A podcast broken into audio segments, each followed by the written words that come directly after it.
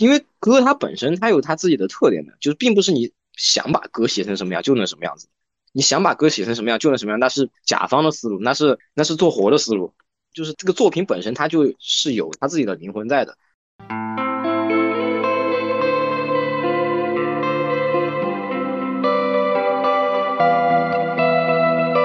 是坚持我之前所认为的美学基础，就是所有的东西，你的动机，不管你最后的怎么样去形成这首歌，但是你的动机一开始蹦出来的那个本源，呃，这个动机必须要基于自然流露的。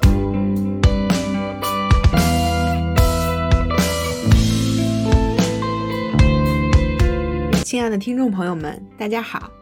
欢迎收听本期的《我是自愿来上班的》，我是主持人 Vivian，本期的嘉宾。在法律硕士毕业后，全职投身做音乐，不仅开了自己的录音棚，还是独立乐队东京茶和下城广场的主唱。播客开头的这首音乐呢，也是东京茶作品中我非常喜欢的一首。那么，让我们一起来了解下他的音乐故事吧。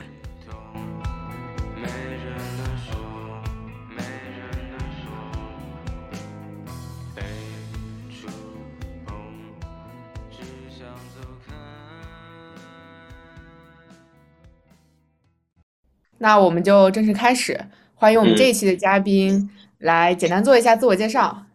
呃，我是园长，现在在开一个录音棚，也在做乐队。呃，主要的工作就是有三种嘛，三个形态，一个是做录音棚的这块的，然后另一个是做乐队这块的，呃，还有另外一部分呢，就是跟演出业务相关的这这几个东西是自己的职业重心嘛。所以说，嗯，算是属于全职在做做音乐，可以这么说。对，是的。那你可以跟大家就是说一说，呃，什么样的契机毕业之后选择全职做音乐，然后又怎么样开始了这三个身份吧？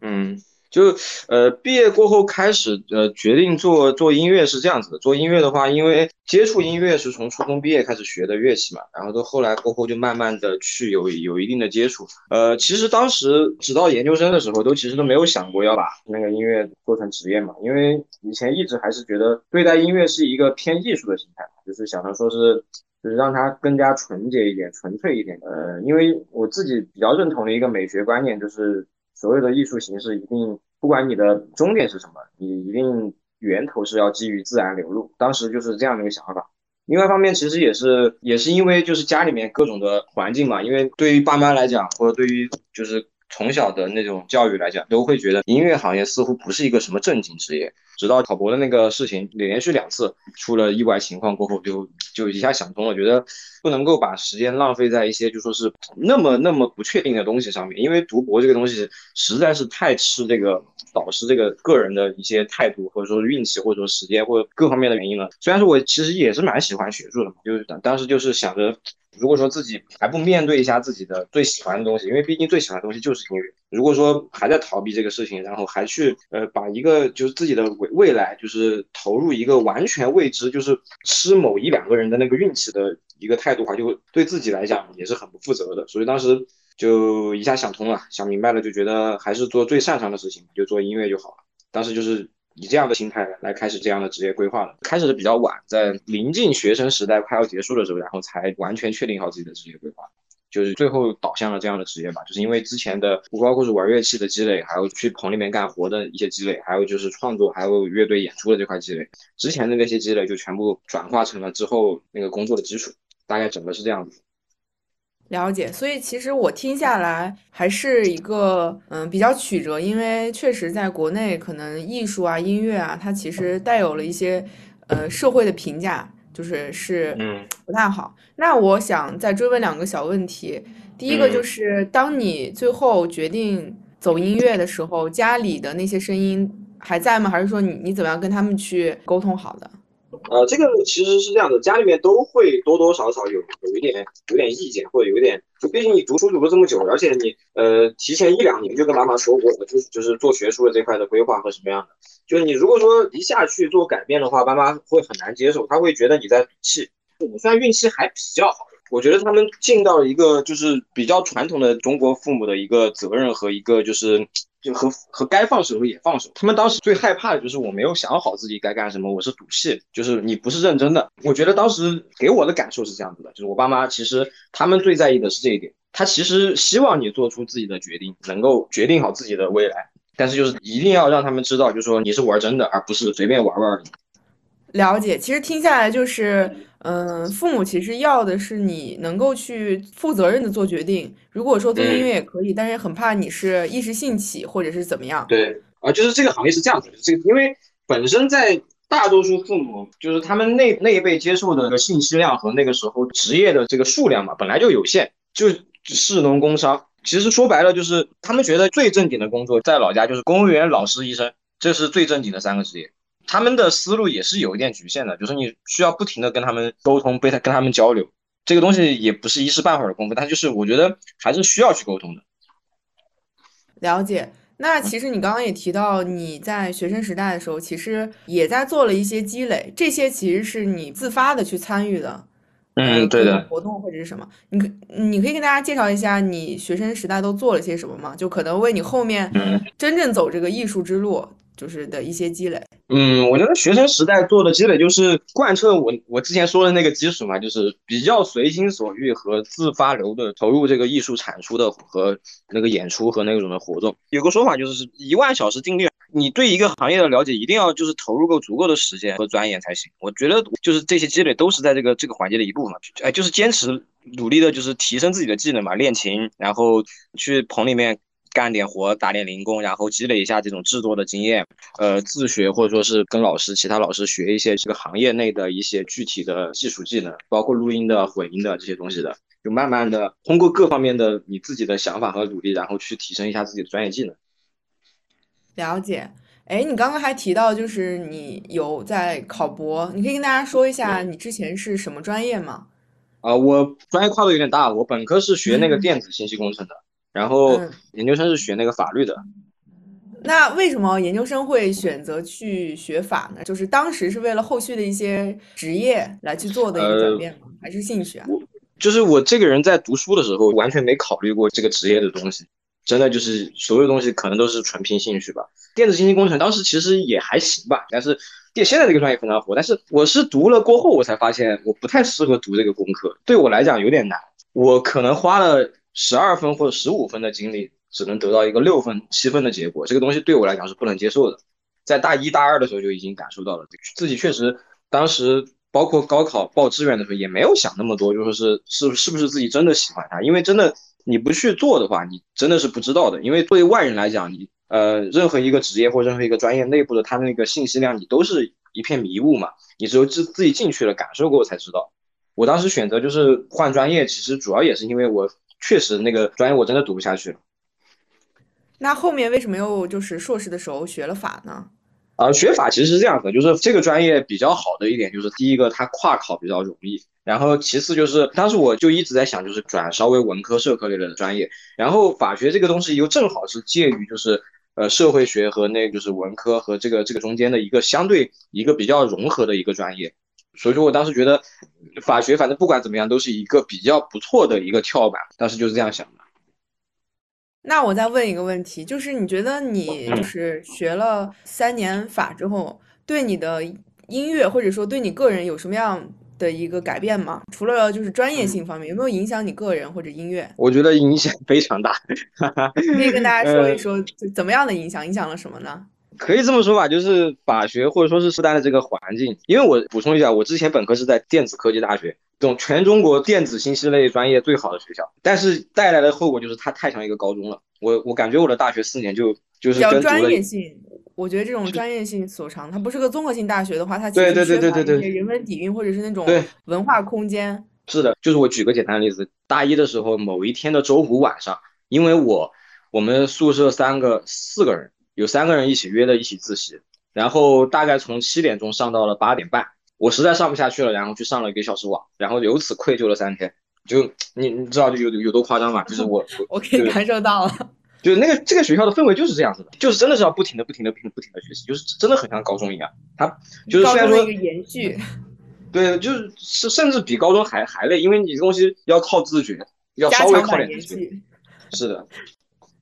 你你说到这个，其实我也挺有共鸣的，因为我有个朋友，他是在呃，就是学中医的，就是北京这边比较好的一个中医大学。他说他们连社团都是和中医相关的，就是 无孔不入。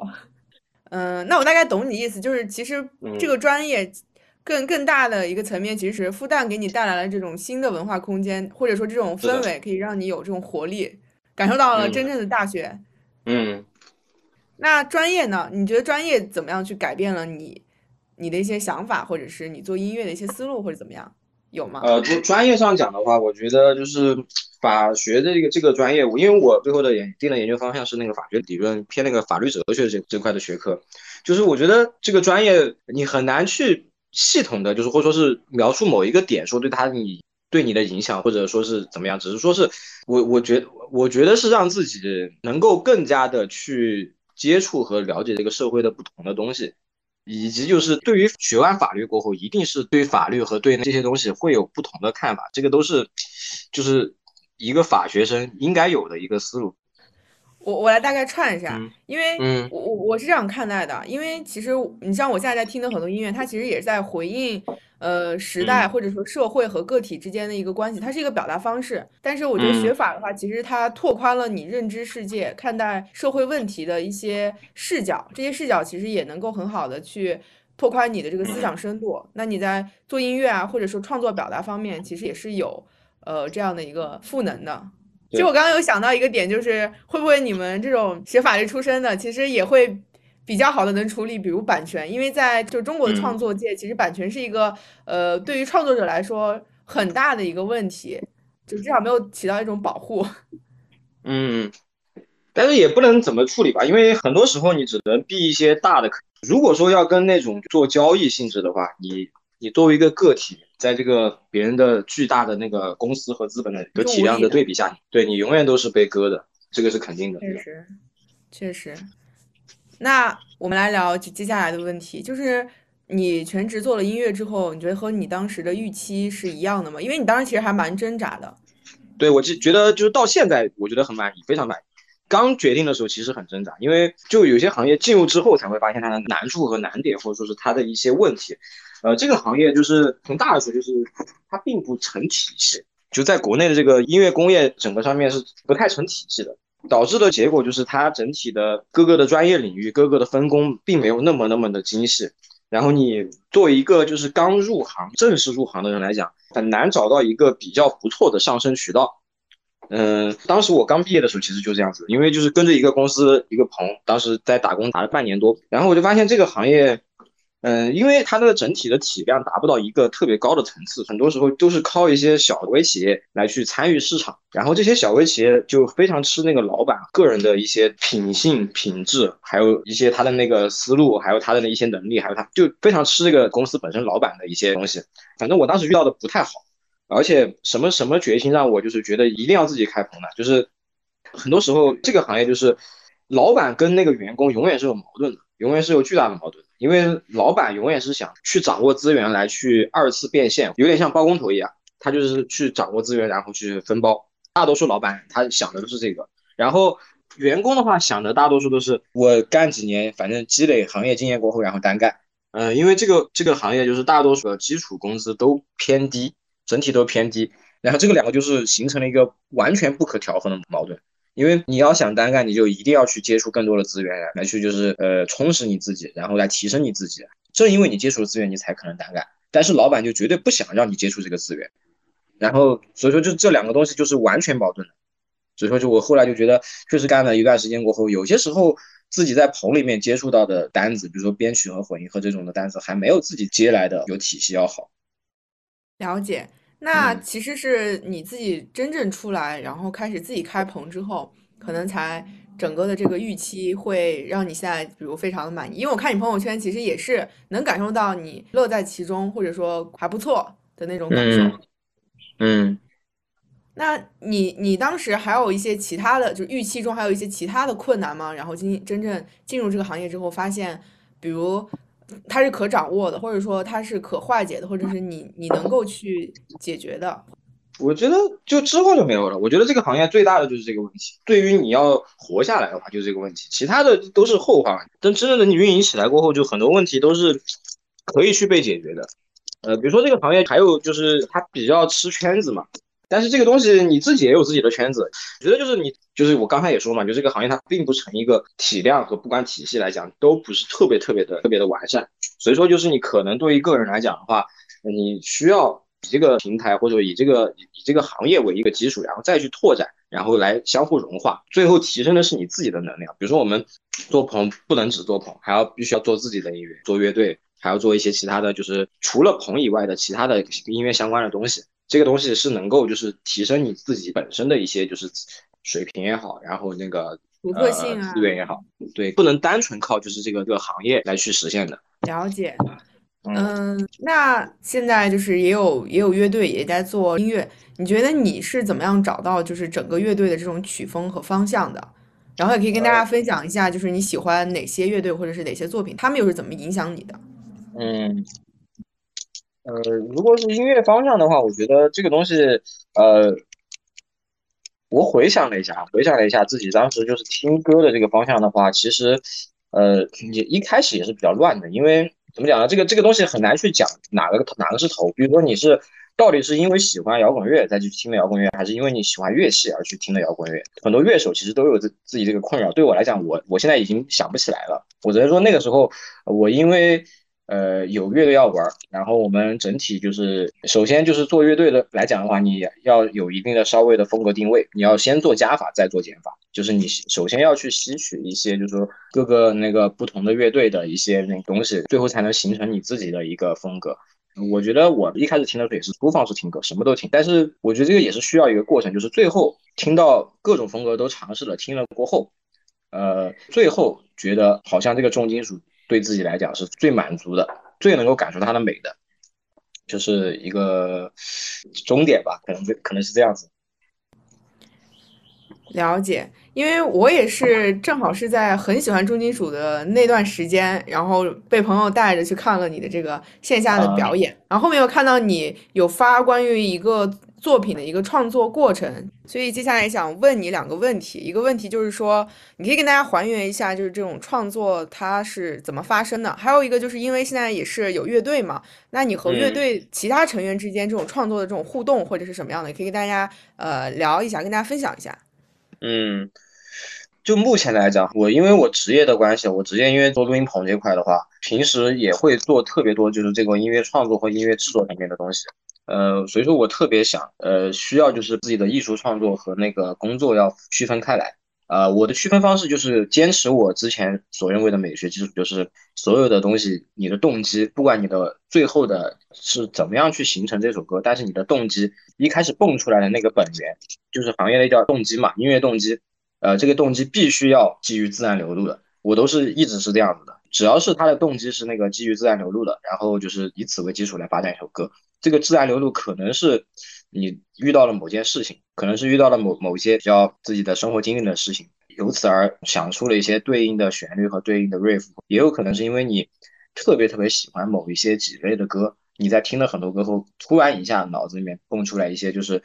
比较独特、比较那种能够符合你那个时候心里想法的一个动机。这个就是我觉得到目前为止创作的比较重要的一一点吧。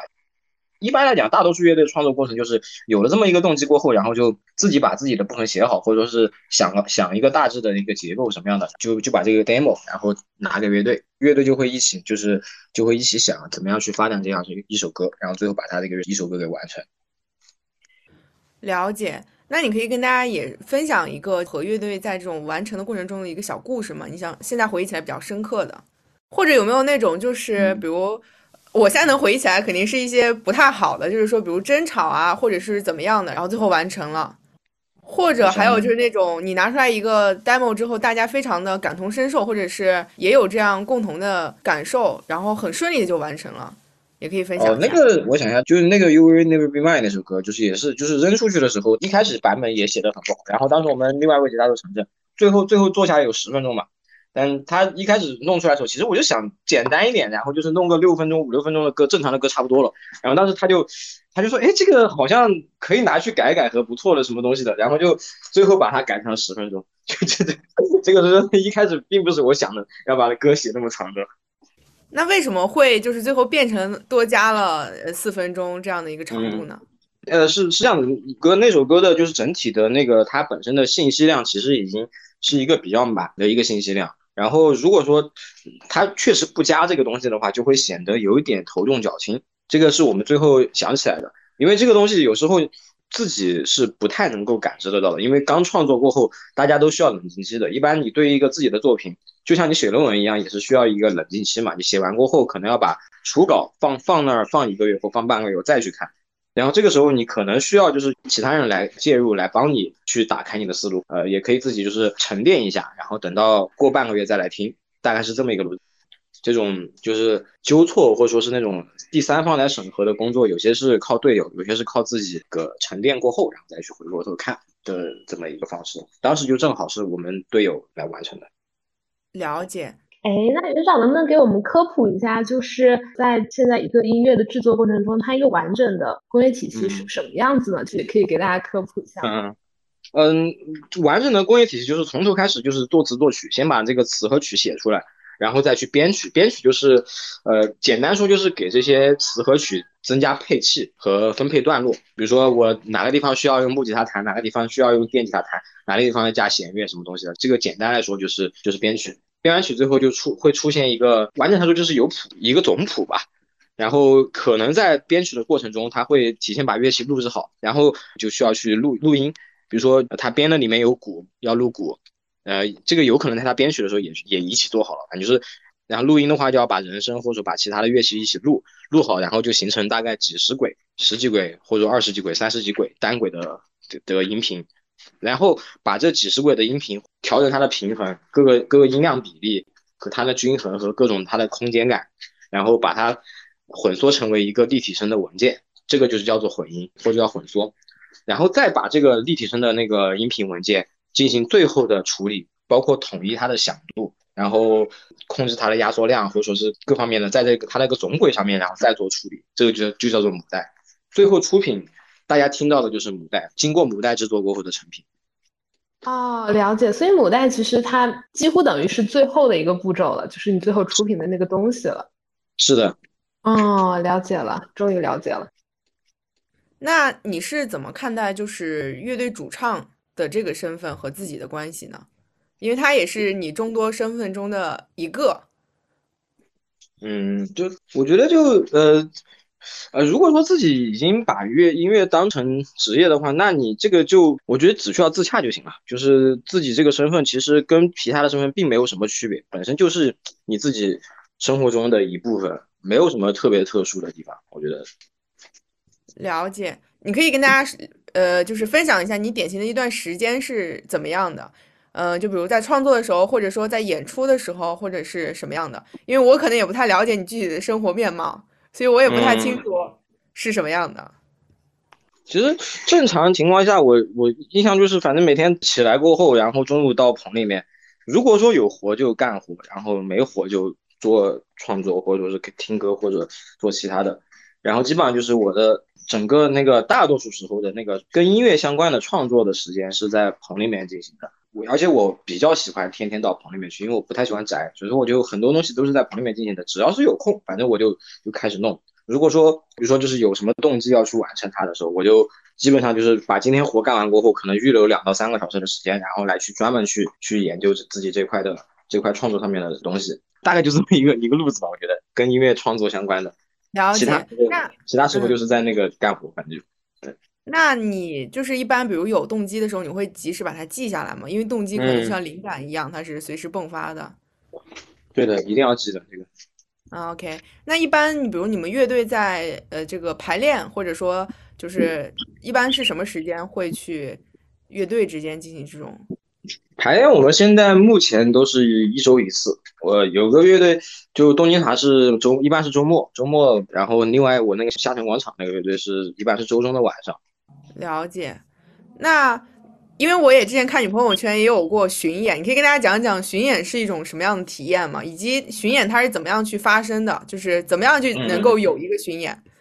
呃，巡演这种东西，只讲我独立乐队哈，我们是都是独立乐队，就是没有签厂牌这种的。你巡演的话，就是基本上一般需要找个什么由头，比如说你发专辑啦，或者说发歌啦，发什么的。因为没有这种由头的话，你在宣传上面会吃点亏，更多的就是需要自己去联系了，自己去定这个档期，定这个时间，定好什么时间段去演出，然后去问场地是不是有合适的档期，然后最后定下来合适的档期过后，然后就就。就官宣，就等着巡演就行了，就大概是这样子。那你真正就是在巡演的过程中是以什么样的这个感受呢？我觉得很开心啊，巡演是就最开心的事情之一了吧。但我记得你之前好像去过川渝地区，然后吃辣还是什么？还是说我我记错了？是我之前看的一个新闻，是主唱吃了太辣的东西，就是身体不适。那应该我们不会有的，不会有这种情况的。这个，因为在巡演过程中，他肯定也比较奔波嘛，就是大家能很快的去调整好自己的状态吗？还是说会刻意的去保护好自己的状态？我觉得都有，互相都有吧。我们巡演的时候是偏向于还是就是稍微玩的不要那么那么放开，大概是这样子。比如说演完过喝酒什么的，还是稍微克制一下。特别是第二天有演出的时候，前一天的晚上不能太放肆，还是得就是稍微克制一下。了解。那你现在回想起来，就上一次这个巡演，你有什么印象比较深刻的这个小故事或小插曲跟大家分享一下吗？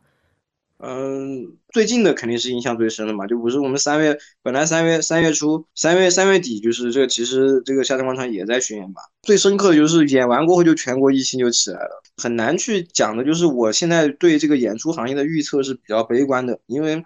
我自己也是这个行的嘛，有一个说法叫“春江水暖鸭先知”嘛，就是你这个行业的整个动向和这个东西的话，你都是有感知的。我们因为我们今年定了巡演，其实定了很多很多场，我两个乐队都都有巡演，很多场次的巡演。但是真的这有可能是近三个月就是最后的狂欢，可能之后情况是什么样子没人知道。我觉得这这点是让我觉得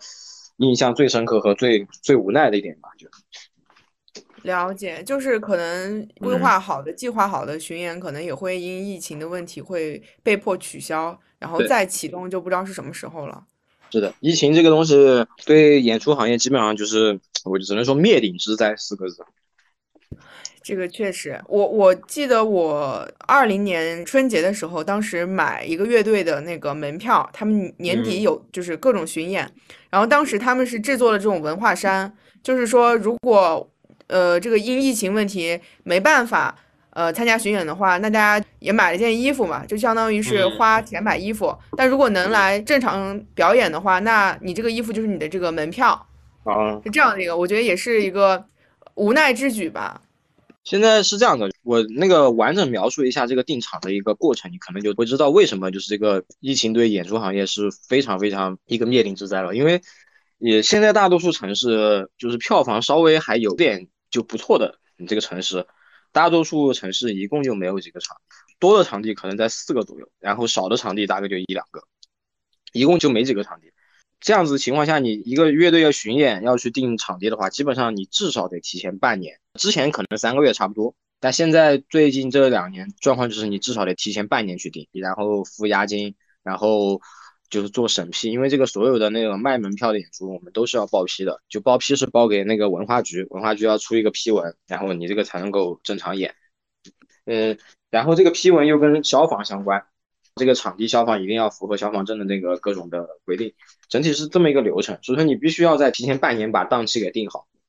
如果说一旦取消，你可能就只能定再半年之后的这个档期。对中小乐队来讲，就是就怎么讲，就是这个是很不能接受的事情，因为你。很难有这样的精力和这样的确定的时间段，能够把这个档期的问题处理好。然后其次就是，以前可能上海基本上没有什么演出被取消，几乎没有一场演出就是是单纯因为疫情影响而取消的。从二零二零年开放演出到现在已经两年多了，我印象中真的没有一场。但是未来看现在这个状况的话，我自己觉得就是至少在这一年吧，就我们只谈这一年的这个这个这个这个病毒的状况下，未来肯定是。出现两个病例，立马封街道；出现三个病例，立马封区，一定是这样子的。我觉得，一旦开始这样子过后，那演出行业又又是一个被抛弃的行业之一，因为它作为一个所谓的非必须行业，然后以及那个叫什么，就所谓的人群聚集行业，这种一定是首先被影响的。我们之前提前半年订的演出，我们自己预估的那个取消演出率可能是百分之五十，但是未来就可能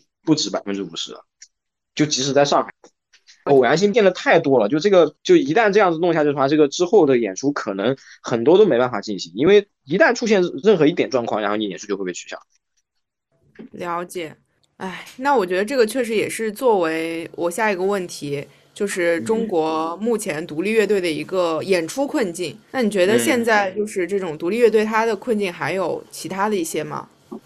嗯，还有就是独立乐队是这样的，独立乐队大多数独立乐队都都算中小型乐队，并不能掌握特别多的宣传资源，你只能靠演出作为你的一个宣传。演演出本身它就是一个发展的路子，一个是提升你自己的技能，第二个是本身就是一个扩大规模、扩大宣传的一个最好的方式。但是就是。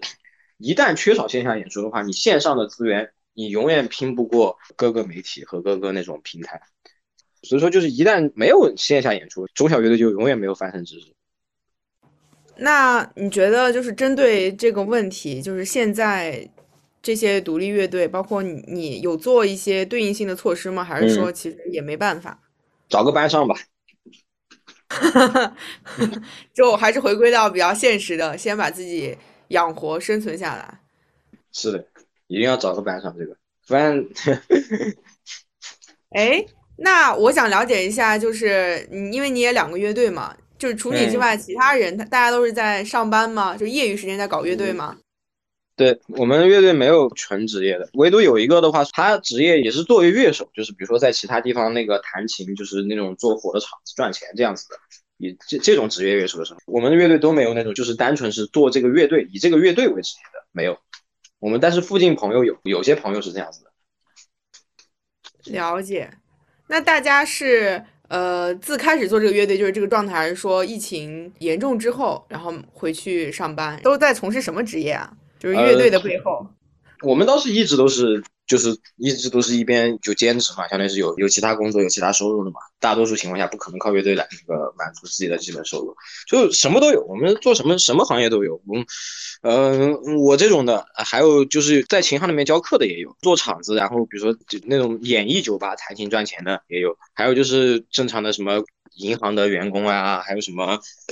还有什么就是其他公司的员工，小微企业的员工，还有就也是跟我一样有创业的什么，就各方面都有。了解，咱们也说点稍微开心一点的，就是你回忆你毕业到现在也一年多两年了吧，走音乐的这个道路上，你现在回忆起来，让你最开心的一个事情是什么？除了巡演，音乐上面除了巡演，我觉得最开心的就是很多时候的创作本身吧，创作本身给你带来的开心，有时候，呃。在创作过程中，你可能会想出或者说是完成一些你自己觉得很满意的一些段落或一些组合或一些就是作品，然后在出现那么那个东西的一瞬间，你一定是会非常非常非常的满足的，就是基于那种呃艺术创作得以实现本身的满足。了解。那在咱们再回归到这种创作，你的创作有一些这种母命题吗？还是说其实是在生活中还是有很多种的这种动机的？嗯，我觉得就是以前以前跟现在是不一样的。最开始做音乐创作的时候，我可能的思路都是不要写琐碎的事情，就不要写身边事情。都是因为那个时候可能自己本身就是做理论研究或者做什么的，就都喜欢写一些就是这种就什么哲学和那种心理学这种东西的。这个是一开始的创作状态嘛。但是我可能后来的观点就是觉得，嗯，这种宏大或者说是这种大的那个理论，或者说是关于人类的这种就是这种本身的一些理论和一些就是关于人性本身的一个宏大的一个去总结，这种东西既简单又太复杂。说说它复杂，是因为这个东西没法去实际的描述；说它简单，又是很多这个所谓的人性和这种这种心理哲学的东西，都可以用一个比较简单的东西把它给归，就是总结为几个关键的词语。你如果一直在写这个东西的话，就会陷入一个一种虚无，因为写来写去一共就这些东西。所以说，就后来我可能自己的转变就是觉得啊。不行了，不能写这种大的东西。然后所以后来才开始写小的事情，就是基于你的生活感触来去写歌。我觉得有这么一个转变吧。了解。那你觉得你在创作上面有遇到一些困境吗？或者说困难的时候，你又是怎么度过的？呃，我觉得最好是放一放，就是有些时候。因为创作的人很容易陷入一个轴的过程，就是你一旦就是陷入陷入某一个情绪或者陷入了某一个那种很轴的状态轴进去了，就会出不来。比如说你写歌的时候，可能因为歌它本身它有它自己的特点的，就是并不是你想把歌写成什么样就能什么样子，你想把歌写成什么样就能什么样，那是甲方的思路，那是那是做活的思路，就是这个作品本身它就是有它自己的灵魂在的。很多时候，我们的一开始的动机和他最后歌的成品是不一样的，有可能很不一样。所以说这个时候你就是我觉得就要放一放，要冷静一下，放一放，来去体会就是他这个歌本身的一个情绪，然后服从这个歌曲。就是我觉得就是一定要学会稍微有点小放手，就是冷静吧，需要给自己一个冷静期。了解。那让我们 K K 来问一下最后三个问题吧。嗯，好的。好呀，好呀。然后最后的话，其实就是比较广的一些问题了。第一个就是说，如果给一次再重来的机会，你还会选择做全职音乐这条路吗？呃，这个肯定会的，可能还会做的更早。就可能其实是想要，比如硕士的时候就开始做这件事情，而不是往后拖一点，是吗？是的。哦，对，其实我关于这个地方还是有一个很感兴趣的东西，就是。嗯，你前面说选择做音乐是觉得可能当时觉得做博士是因为有很多的不确定性，尤其是对于某一个博士生导师，他的依赖性过强。但可能到后期，就是比如说你做音乐的时候，你也发现，呃，可能某些时候也会依赖于某一个人。就最开始的时候，你所在的这个公司，这个这个人他的老板的性格，你觉得在这个过程中落差，你是怎么样去调整的呢？就说你会觉得又会陷入一种就不确就是怀疑吗，或者之类的？呃，我觉得是这样的，就是，嗯，你做研究或者做读博这东西，毕竟是你你是在某种程度上你是在一个体制内去生存的，就是这个体制你是逃不掉，你不可能做一个什么独立学术研究什么东西的。但是你做音乐，不管怎么样，你都有一个自由的本钱，就是你可以单干，不管什么程度的单干，做个人工作室，自己 solo，还是做那种。开公司、开棚什么样的，你都有这么一个资本在。但是你做学术的话是没有这个资本，你不可能就是我在哪个地方干的不爽了，然后哦我走了。然后比如说我读博读了两到三年，然后这个导师把你惹生气了，或者突然发现了导师的恶心嘴脸，然后你说我走了，那 那不这不可能的。所以我觉得这两个虽然说确实都会受制于一些东西，就什么人生而自由，却无往不在枷锁中嘛。所谓的自由都是会有受到一定的限制的，但是。这两个的就是限制的，它的那个体量和程度是完全确实是不能比拟的。我觉得就是读博和走走走学士，对你个人来讲的制约，就是有点超出我的承受能力了。我觉得，我觉得是这样子的。嗯，了解了。所以我觉得其实可能所不喜欢的是那种依赖于某个人他所导致的不确定性，而而就是他是。不喜欢的是这个东西，而是说，而不是说你自己可能做这件事情中可能会面临各种各样的困难或者曲折。就对，我不知道是不是这个意思。对，是的，是的。哦，懂了。然后好呀，然后因为前面你也有提到，就万一说未来演艺行业不是很好，不是很景气的话，你再考虑找一找个班上。那你有什么很感兴趣的职业吗？啊，不不，这个是我是别人问我，如果说他想。从事这个行业，我对他的回答，但是我 我因为我 对对这个，就这个这个这个这个方向自己，因为做这个行业就无所谓的，因为我们不管怎么样，我们本来做乐队就不赚钱。你像我那个东尼塔这个乐队，从二零一五年到现在，嗯，唯一一次巡演赚钱，也就是在二零二一年，今年其实应该也差不多赚。我们说赚，只是说是票房的总收入和周边的总收入减去所有成本是正的，而并不是说能赚多少。这个东西可能就几百块钱，可能就几千块钱。总共全国下来一共十几场、二十场什么东西的，一共一共减下来，就是就可能是算赚的。但是它本质上整体的投入，一定就大对大多数乐队来讲，做乐队本身都是没办法赚钱的。所以说就是对对于对我我们来讲，就是这个对于我来讲啊，至少说是演出行业，就是确实它最近因为各方面的原因嘛，有一定的不确定性。但是这个东西不会影响我的生活，可能不管我生存的基础来源是哪里。呃，我其实自己就是最满足、最想要做的东西，可能就是艺术和演出这些东西相关的本身，它对我来讲非常非常非常重要。这个行业本身，它可能在这一两年之间会有点波动，但它它影响是我的这这一段时间的心情和一一些什么，但是它不会影响我最终的态度。嗯，了解。好，然后最后的话，其实就想问一下，其实现在也还会有很多同学一直的对于做音乐很感兴趣。那如果他作为一个很小白的人的话，你觉得你会给他什么样的建议呢？呃，如果说小白的话，就是就是这个东西，呃，一定要早一点去做。就是我还还是那个道理嘛，很多东西你一定是要在从事的这个行业或者说是投入了这个东西足够长的时间。然后你才能够有去判断自己能不能从事在这个行业和那个的。我觉得就是，呃，一开始就不能多想，就是还是先去先先提升自己的专业技能，然后再去看，就说是能不能想不想要去继续留在这个行业，想不想要从事这个行业。其他我觉得对于一开始接触的人来讲都是不太算什么建议，因为唯一能够让自己成长的，也就是提升自己的专业技能了。嗯，了解。那你觉得就是有没有什么你之前踩过的坑，你可以分享一下吗？或者你觉得走了什么样的弯路？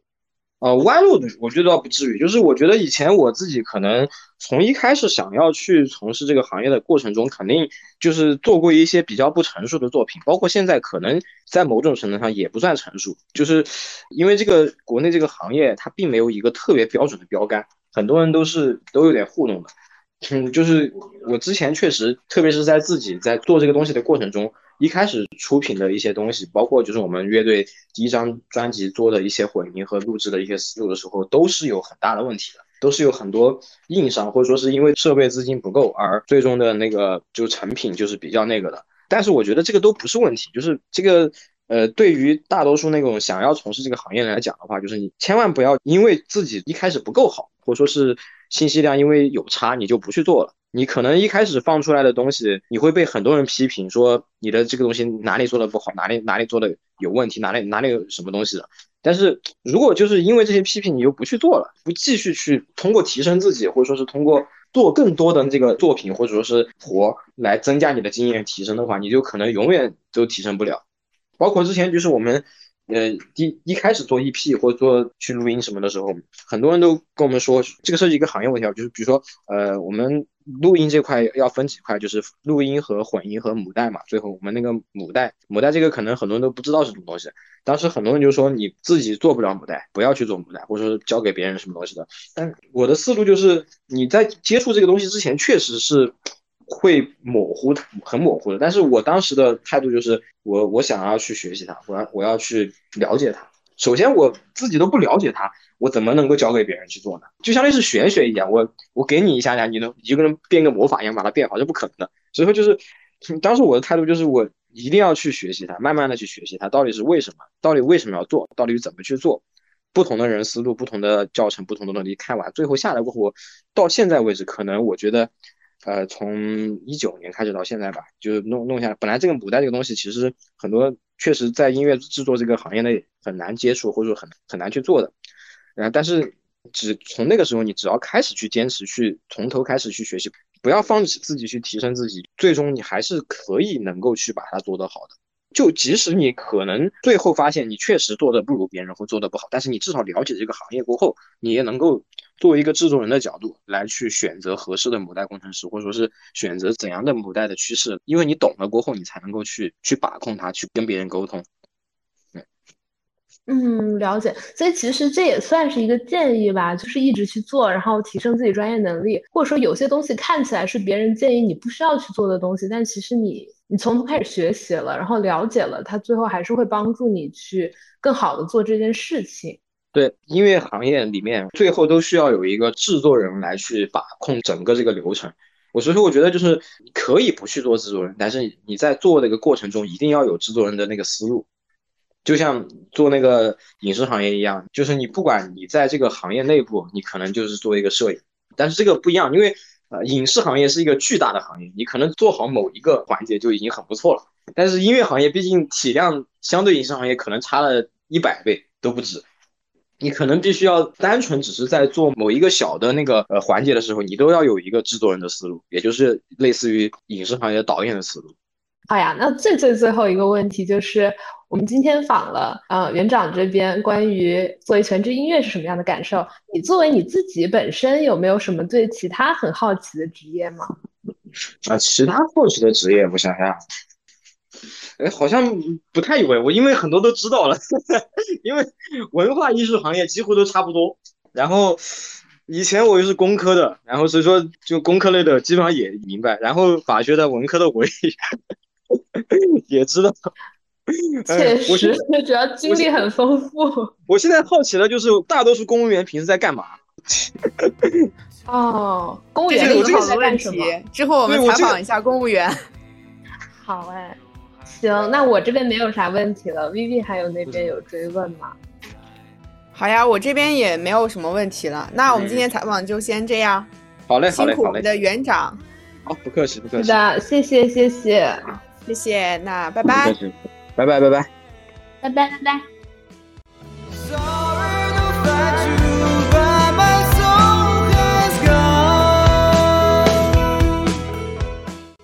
不知道大家听完园长这一期有什么收获呢？如果大家有什么想要说的，欢迎留言在评论区。最后，希望所有的灵魂都能自由的表达。好啦，以上就是本期的内容，感谢收听，下期再见啦。